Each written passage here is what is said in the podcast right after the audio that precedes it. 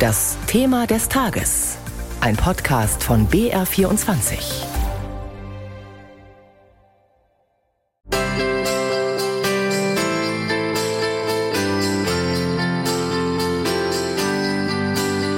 Der Dezember hat angefangen, der Monat der Geschenke. Diesmal nicht nur wegen Weihnachten. Mit Blick auf die hohe Inflation hat die Politik ja drei Entlastungspakete geschnürt, die, um im Bild zu bleiben, jetzt nach und nach geöffnet werden.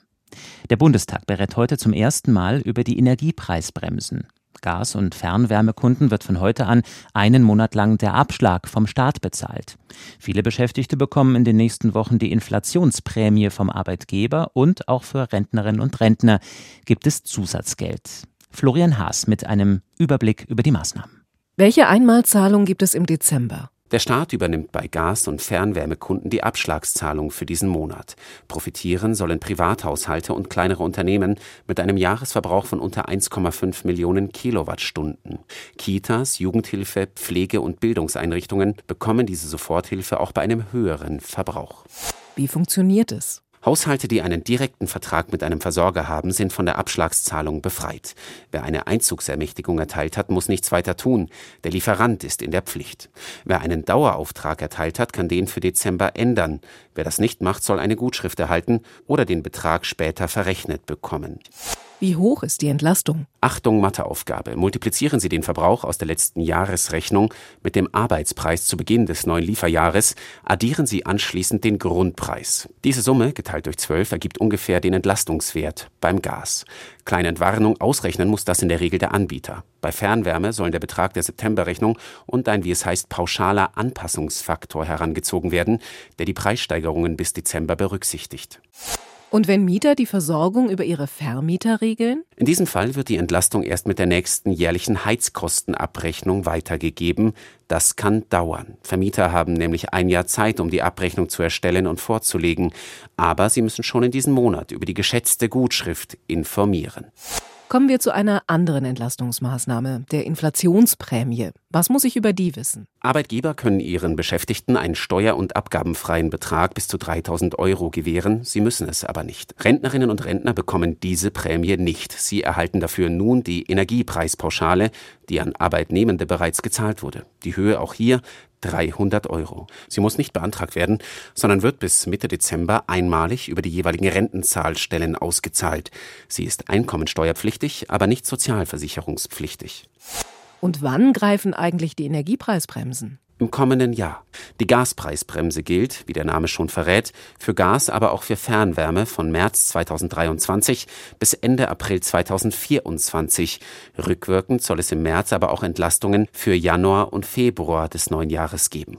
Haushalte und kleinere Firmen sollen 80 Prozent ihres Vorjahresverbrauchs für 12 Cent pro Kilowattstunde bekommen. Für Fernwärmekunden gilt ein gedeckelter Bruttopreis von 9,5 Cent. Die Strompreisbremse funktioniert im Prinzip genau genauso. Also, viele Verbraucher bekommen Hilfe, aber nicht alle. Wer mit Öl oder Pellets heißt, der muss auch im Dezember dafür zahlen und hat auch nichts vom Gaspreisdeckel. Da wird vielleicht aber noch nachgesteuert. Unter anderem die Linke fordert das. Sie hat sich die soziale Gerechtigkeit wie wohl keine andere Partei auf die Fahnen geschrieben.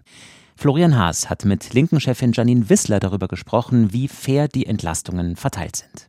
Frau Wissler, der Bund übernimmt im Dezember die Heizkosten für Gas- und Fernwärmekunden. Ist das die richtige Maßnahme? Wir halten das für richtig, aber man muss natürlich sehen, dass das wirklich jetzt eine Sofortmaßnahme ist, weil der Bund übernimmt jetzt einmalig die Kosten, aber für viele Verbraucherinnen und Verbraucher haben sich ja die Abschläge jetzt dauerhaft verdreifacht, vervierfacht, teilweise verzehnfacht.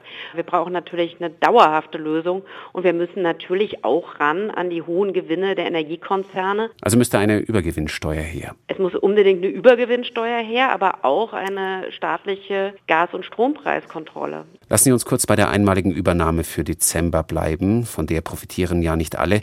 Wer mit Öl oder Pellets heizt, bekommt die Befreiung nicht, beziehungsweise muss Stand jetzt Bedürftigkeit nachweisen. Ist das fair oder nicht fair? Ja, das Problem dieser ganzen Konstruktion ist, dass es nicht fair ist. Also zum einen, dass es eben wirklich nur an einer Energieart ansetzt und zum anderen, dass es eben auch nicht darum geht, wie hoch das Einkommen von jemandem ist. Wir wollen ja jetzt nicht den ganz hohen Verbrauch von Menschen, die, was weiß ich, einen privaten Swimmingpool zu Hause haben, den wollen wir ja nicht auf Kosten der Allgemeinheit subventionieren. Ich sehe aber auch das Problem bei den Menschen, die eben zum Beispiel mit Öl heizen, dass sie ziemlich alleine gelassen werden. Deswegen schlagen wir zum Beispiel Beispiel auch vor, dass es ein Inflationsgeld geben muss, das monatlich ausgezahlt werden müsste, speziell an die kleinen und mittleren Einkommen, damit die Menschen eben wirklich gut über den Winter kommen. Ja, da stellt sich mir allerdings jetzt die Frage, Stichwort Generationengerechtigkeit, da sind wir wieder bei der Gerechtigkeit. Wenn noch solche monatlichen Zahlungen obendrauf kommen sollen, wer soll das denn alles bezahlen? Naja, Geld gibt es ja in diesem Land genug und man muss ja auch sehen, dass auch in dieser Krise nicht alle ärmer werden, sondern es eben auch Krisenprofiteure gibt. Und die Übergewinne haben wir schon angesprochen, dass das je nachdem, wie man sie ansetzt, zwischen 30 und 100 Milliarden Euro zusätzlich bringen würde. Das heißt also, da wäre wirklich die Möglichkeit, solidarisch durch die Krise zu gehen und die, die wirklich gerade sehr, sehr viel verdienen, dort etwas abzuschöpfen und dann eben auch umzuverteilen und Menschen zu entlasten, ohne das jetzt alles kreditfinanziert zu machen. Und und das haben ja auch viele andere Länder in Europa bereits getan. Da müsste die Ampel dringend rangehen, aber das will man nicht und das ist das Problem. Die Energiepreispauschale, die bekommen jetzt auch Rentnerinnen und Rentner 300 Euro einmalig, Studierende hingegen nur 200 Euro. Und das kann noch dazu dauern, da gibt es noch einige Unklarheiten bei der Auszahlung.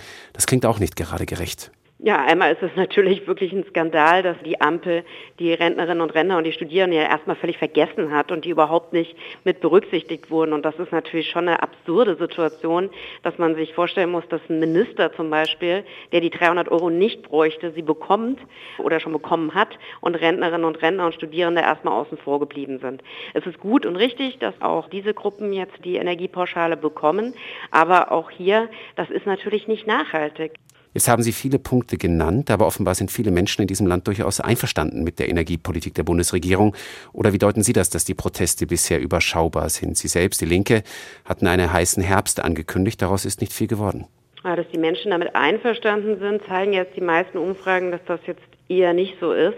Aber es ist natürlich nochmal ein Unterschied, ob man mit etwas nicht einverstanden ist oder sagt, ich protestiere dagegen, ich gehe auf die Straße. Es gab ja Proteste, zu denen auch die Gewerkschaften, die Sozialverbände aufgerufen haben, wo dann auch mehrere tausend Menschen demonstriert haben. Das finde ich schon nicht nichts. Aber es sind nicht Zehntausende ähm, oder Hunderttausende ähm, natürlich. Aber es ist richtig. Also die Proteste müssen größer werden, um überhaupt auch gesellschaftlichen Druck zu erhöhen, weil wir haben es auf der anderen Seite mit wirklich großen Lobbyinteressen zu tun, mit Lobbyverbänden, die natürlich alles alles dafür tun, dass es keine Übergewinnsteuer gibt, dass es ein Revival gibt der Kohlekraft.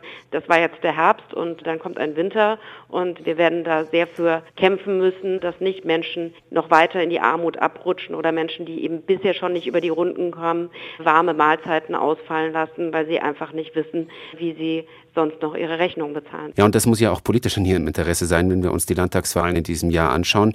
Für die Linke nicht gut gelaufen. Ja, ich sehe vor allem, dass die Linke da eine gesellschaftliche Verantwortung hat. Und natürlich werden wir auch in den Wahlen des nächsten Jahres diese Fragen deutlich machen. Aber es geht jetzt eben darum, dass nicht immer mehr Menschen abrutschen, ihre Existenz verlieren. Und ich finde, die Bundesregierung muss alles dafür tun, das für die Menschen mit kleinen und mittleren Einkommen abzufedern. Und dafür muss man eben denen, die richtig gut verdienen, auch was wegnehmen. Janine Wissler, die Bundesvorsitzende der Linken im BR24 Thema des Tages.